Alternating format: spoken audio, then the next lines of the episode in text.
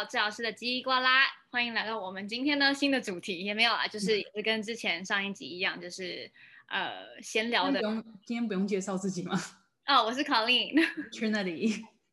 对，那我们就是非常的随性这样子。那我们就想到，我们就做一个日常的 check in，因为其实我觉得我跟 Trinity 这个礼拜还蛮压力蛮大，就是在工作上面啦，所以我们就彼此再聊一下最近的。日常的生活如何啊？治疗师的日常，治疗 师的日常。那 How was your week？嗯，这礼拜还蛮多个案的，因为大家也知道，之前十二月、十一月的时候，在美国是感恩节，然后又是圣诞节，所以大家一进入到那个节日的气氛的时候，就会觉得哦，很 relax，很开心，然后想到圣诞节。我不知道去年有没有比较不一样，因为 pandemic。不过通常进进入到节庆的时候，大家就会开始比较开心啊，然后来看智商师的次数也会比较少，因为他们就是觉得哦，生活都还不错，然后又开始放假。那现在已经一月底了，所以你就可以慢慢发现，他们已经慢慢的回到了现实生活中，开始学校考考试的要开始考试了嘛，然后爸妈也开始上班了，然后小小孩可能圣诞节的玩具也玩腻了，就开始有开始。呃，很多不同的情绪上来，然后就会需要智商师的帮助，然后对，就会有各式各样不同的挑战在工作上会发生。那像是我这个礼拜呢，就有几个个案会讲说，哦，功课上面的压力很大，不知道该去怎么调节啊，然后可能爸妈开始管他们功课了，因为可能之前玩得太开心了，功课现在要考试要开始拉上来，所以就开始有很多的。呃、uh，anxiety 就是很多的焦虑啊，然后很多不知道该去做，again 怎样去调试他们的心情，这样，所以就还蛮累的。因为这礼拜听的东西都差不多，可是又要去帮助他们，引导他们去怎么样 manage stress，还是讲到 stress 哈？对啊，等下讲现在讲到 stress，因为常常我们就是呃，除了要帮别人 manage 他们的 stress，我们自己的 stress 都 manage 不来这样子。其实我们做这个工作 stress 也蛮多的，尤其我跟 Colleen，我们的工作是比较对于小孩。那小孩的话，我想我们之前也讲过嘛，跟小孩在一起工作的时候，很大的部分就是需要父母一起的帮助在 treatment 里面。那跟父母工作的时候，有时候会有蛮多的挑战。Yeah, we know all about it。怎么讲？因为之前我跟 Trinity 就像他说，他现在的有一些主要的个案都是小孩子，那我的个案也都是小孩子。那其实，在跟小孩子相处的过程呢，然后教导的过程中，你会发现。其实要合作的对象很多部分都跟家长有关系，因为其实他们 spend the majority of time 嘛，就是他们大部分的时间都是在跟家家庭的人在家人在一起，家庭的人家人在一起，所以呢，嗯，在这样子的情况下，其实父母的角色非常的重要，那也导致于我们其实在做治疗的时候呢，也很多会需要跟父母亲的沟通，那。Sorry，就像你说，我们有时候要帮助小孩调节他的情绪的时候，那你说十岁的小孩或者是八岁的小孩，他们头脑的发展都还没有发展好了，你要教他们怎么去调节自己的情绪呢？其实很多时候都会需要身边的大人啊、家长、父母帮助他们说，提醒你要呼吸喽，或者说，哎，记得我们的那个星星贴纸是怎么出现的吗？就是要帮助他们呃慢下来，而不是马上就去生气啊或大哭大闹。所以我们其实很想要帮助小孩，为什么一定要？呃，加加入家长一起进来，是因为小孩其实他们的 自己的头脑发展已经还没有成熟了，所以我们也不可能放太多 expectation 嘛，这是 developmentally 是可以理解的。是，所以呢，呃，然后有时候会觉得有一点文化上面的差异，你们觉得？嗯，当然，你要讲到 CPS 吗？啊？你要讲到 CPS 吗？所以 CPS 呢是 Child Protective Services，那在台湾好像是什么小孩家家暴中心吗之类的，反正就是要保护小孩的一个机构啦。然后因为我们两个都跟小孩做事很多嘛，所以等于说我们也是成为一个这个系统的一部分。如果我们有怀疑小孩可能被受到虐待啊，不不论是精神上面，或者是肢体上面，或者是性侵性侵害。或者是你该你该该怎么讲？忽略吧。对，就完全忽略，不给他食物或什么之类，这些都是我们要去申报的一个部分，去保护小孩。对。那其实 CPS 在我们在跟小孩子做的时候，因为小小孩子叫 CPS，因为是 Child Protective Services 嘛。那大人们有 Adult Protective Services，嗯，但我们都是小孩，所以就叫 CPS。那因为是小孩子，所以很多时候我们会有 CPS cases。然后呢，每一个人在做治疗的人都是 mandatory Reporter，也就是说说他们在工作的时候有任何的怀疑，怀疑不管是刚刚圈里提到任何有关家暴有关系的呢，他们都必须要在法律的规定下是一定要申报的，因为你是 mandatory Reporter。我觉得呢，每个人这个这个 CPS 的定义有一点主观。今天你怀不怀疑是看你自己觉得这样子的状况是怎么。那因为这么主观的情况下，有时候我就会发现，其实文化上面的呃部分就是其实就是差异的一部分。我举个例子好了，因为我之前就是有一个呃也是个案，那这个个案也是亚洲个案，这样子亚洲人。那其实我们都知道说亚洲人。呃，我我不知道，确认你以前记不记得有爱的小手啊，或什么，uh 就是大家非常的熟，对，就是以前就是呃，现在已经比以前好很多了，但是其实亚洲的家庭家庭有时候教导的方式还是会比较会斥责性的方式去教导他们小孩子这样子，那何况是可能比较传统的家庭，虽然现在比较少，但是有时候还是会出现一些可能。呃，你不乖，我可能要打你屁股啊之类的。我不知道现在的情况下真的发生这么多，就是这是不是一个很平常的事情，我不确定。但是，嗯，至少在以前，我以前好了，我之前爱爱的小手，我们是少一分打一下，欸嗯。然后以前，呃，我这样讲会不太好，就是，呃，我们我们家以前会有一些衣架啊，然后你知道那个打麻将不是有那个哦，那个，麻将尺嘛，啊，那些纸都会多功能。对，随着时间的增长，就会慢慢的消失。可想而知，我以前是多么不好的小孩子，这样子。但是，爱的小手会进化成不同的东西。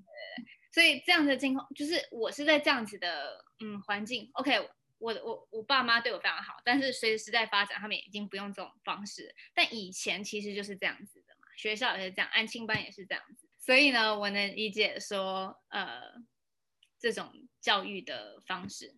就是它不见得是一个家暴，但它是一个教育教育的方式。其实 CPS 也有在里面讲说，他们没有说完全不赞同体罚，可是他们的体罚可以接受的范围呢是屁股，然后手要打开，这样子打。可是呢，如果你打有留留 mark 的话，那个就是可以通报。可是如果你是打屁股，然后你的手是打开，这样子打的话呢，没关系，尽量打这样。是哦，嗯，因为那是安全的啊，因为你看屁股露那么多，然后手只是手而已，不能用东西，有手这样子打，你最多能就是就是这个警告性的感觉。可是你那如果这样是这样打你脸嘞，我手是打开啦，然后你就这样飘飘飘，上面会有印子啊。我之前有个嗯，好像几岁，四岁的小孩，他去学校上课，他手这边就红红的，然后是一个手印，老师马上就做 CPS 哦，对，就是基本上是留印子的的话，或者是有任何的 open wound，或者是有 mark 的话。嗯，就是一定要申报。对，然后我有听过另外一个 case 超好笑，他是亚洲人，那这就是刚刚我们讲文化比较不同的地方。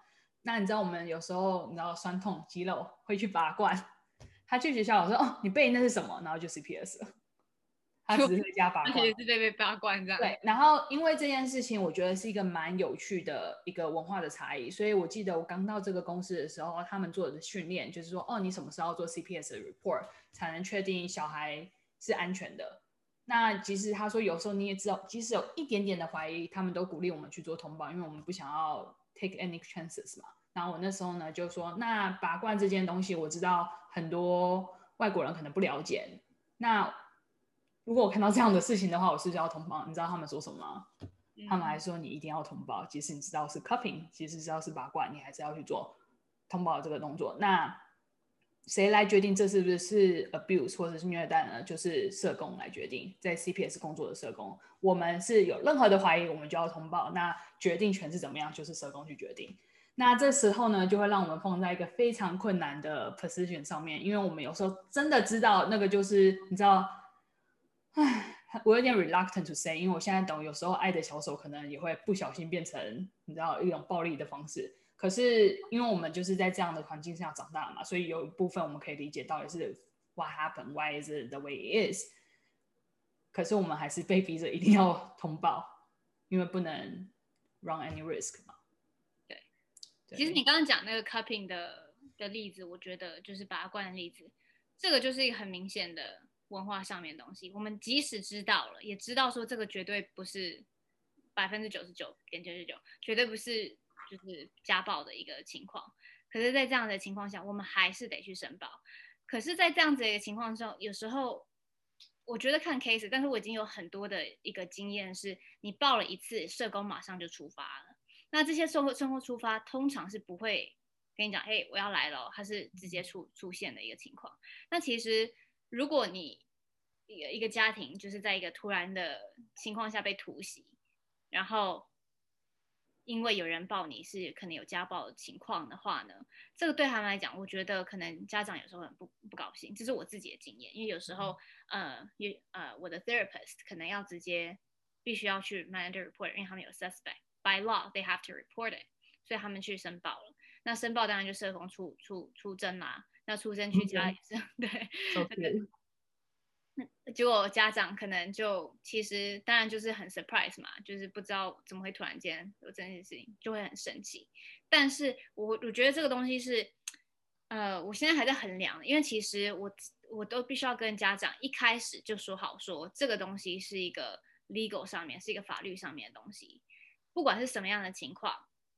他们只要有任何的怀疑，都必须去申报。最后的决定权去做这个 investigation 的人是社工。我们只是有看到，哎，有些地方可能要需要注意一下的时候，我们会去通报。那会有陆陆续后面的人会去做更多的调查啊，然后去了解说你现在做的这个行为是不是会伤伤害到小孩的。对，所以就算你今天被查了一次。It's not the end of the world，因为其实不代表说你确定就是有家暴。今天这个决定权还是在社工上面的。嗯，对。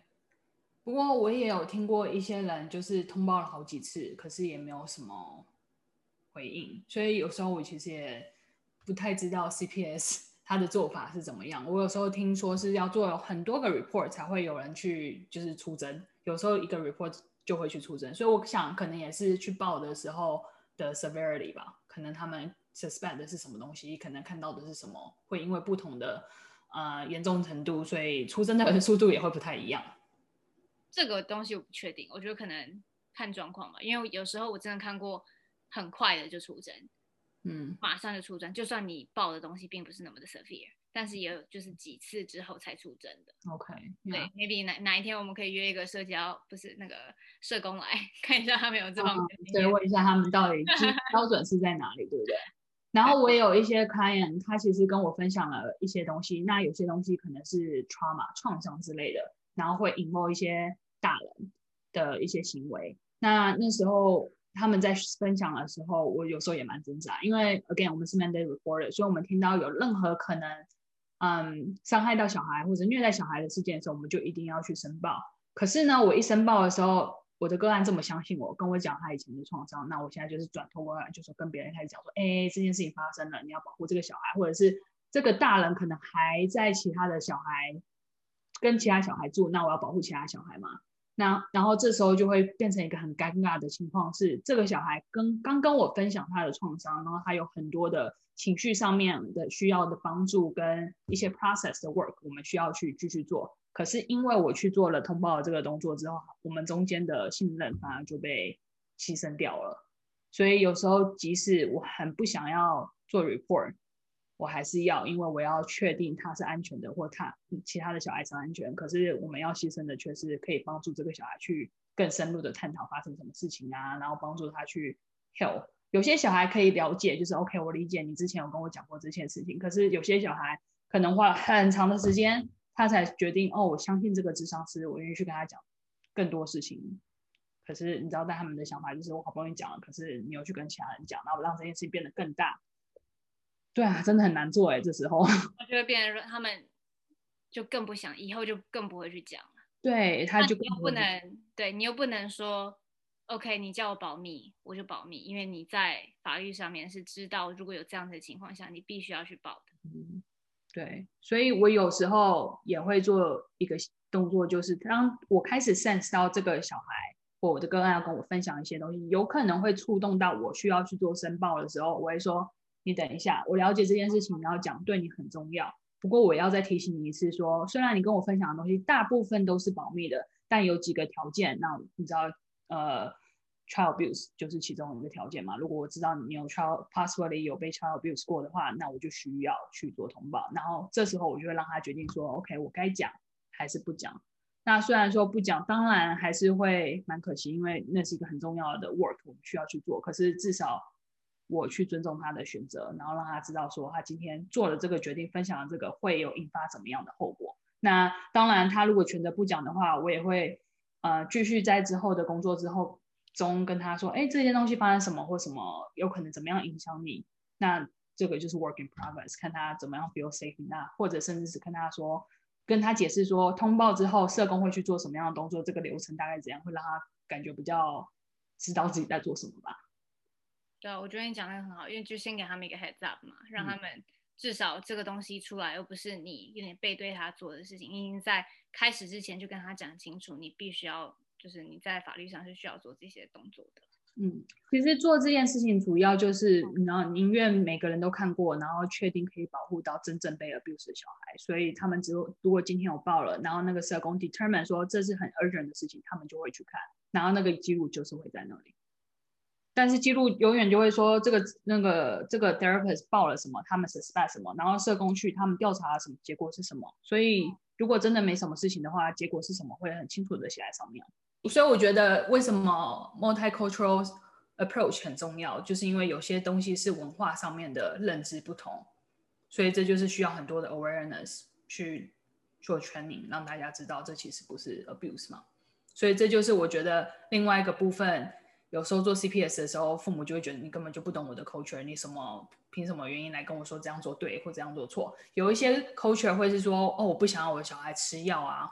可是，在比较美国美式的 culture 就是说，那如果你今天小孩有 depression 很严重，吃药可以帮助他很多，马上好。为什么你等两年三年都不给小孩吃药？可是，在他们的想法里面，吃药就是比较 intrusive 的的呃疗程嘛，所以他们比较不愿意。所以这个也是一个比较蛮 gray area 的，所以 again 这就会 leave it to 社工去做一个，嗯，做个决定这样子。对啊，我比较好奇的应该是社工对于这个 multicultural approach 的理解程度大概是多少？因为如果 cupping 就像你刚刚讲，cupping 是一个文化上，我们在做针灸好了，我之前去做那个。之前打打 badminton 的时候，不是韧带断裂嘛，然后后来去做那个针灸嘛，把那个针灸那一根一根针针插在我的膝盖上面，你这样是不是很不舒服？有一点。呃，那个时候就是那个状况，就是看起来很可怕啊。可是其实就是有一些 approach 是这样子嘛，但是对于西方人或是不熟悉这一块呃领域，不不熟悉，you know 西中医领域的人。看到这个，可能就会觉得，哎，你怎么这样子对你的身体？所以我觉得，可是真的去了解这个文化的时候，就不会这么糟糕了。所以，我我是不知道说现在的社工对于 multicultural 的 approach 的理解程度是多少。我知道他们社工的课程里面，就像我们的课程里面有一堂课就是文化嘛，那我们就就会学什么是文化，不懂的时候要去问，然后去了解，在一个比较呃开放的心情去知道我们不同文化的差异，所以。我希望就是在那里工作的社工也有一定的 training，就不管是他们 master 的 program 里面的 training 有什么，甚至他们到那边去工作的时候也有不同的 level 的 training。对，工作本质上面。嗯。对。所以怎么讲这么久，就讲到我们自己可能一 定可能有一些 CPS 的体验。那在身为当事人，可以完全理解各个方面的一个角色，这样子。但因为这样子的法律，其实终究是要保护到那些可能被家暴的人，因为很多都是 behind the scene 嘛，我们不知道怎么样。嗯、那所以其实更了解这样的体系，知道说，呃，工作的人是 mandatory reporter，那之后的调查结果怎么样？你要我们就是这没有做错事，其实被爆也其实不是什么天就是天要塌下来的事情，这样。嗯，对，好。我的 stress 大部大部分就是 CPS，最近都是 CPS，对啊。所以，嗯、呃，如果有在做智商，或者是你要跟治疗师有做工作合作的时候，可以问问看他们什么样的 CPS，什么样的情况下会去 trigger CPS 的 report，然后也可以跟他们讨论一下说，说哦，其实这个小孩可能固定会做这个什么东西啊，或者是什么东西，可能有些地方看起来好像是呃，比如说什么，反正就是 open communication，让这个治疗师真的知道 what's going on，那就可能比较少 suspect 吧。对，然后最后呼吁全部的社工好好做他们的 training。下次看有没有机会找个社工 speaker。对啊，可以好好问他到底那个 standard 到底是什么。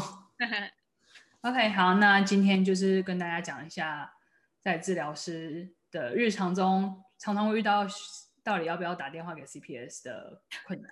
我们日常不是只有 CPS 啦，啊？我们的日常不是只有 CPS 啦，但这个还算是蛮大一个 stressor，I have to say。嗯，OK，好，那我们就 conclude 今天的简单的日常聊天喽。嗯，好，好，谢谢大家，拜拜。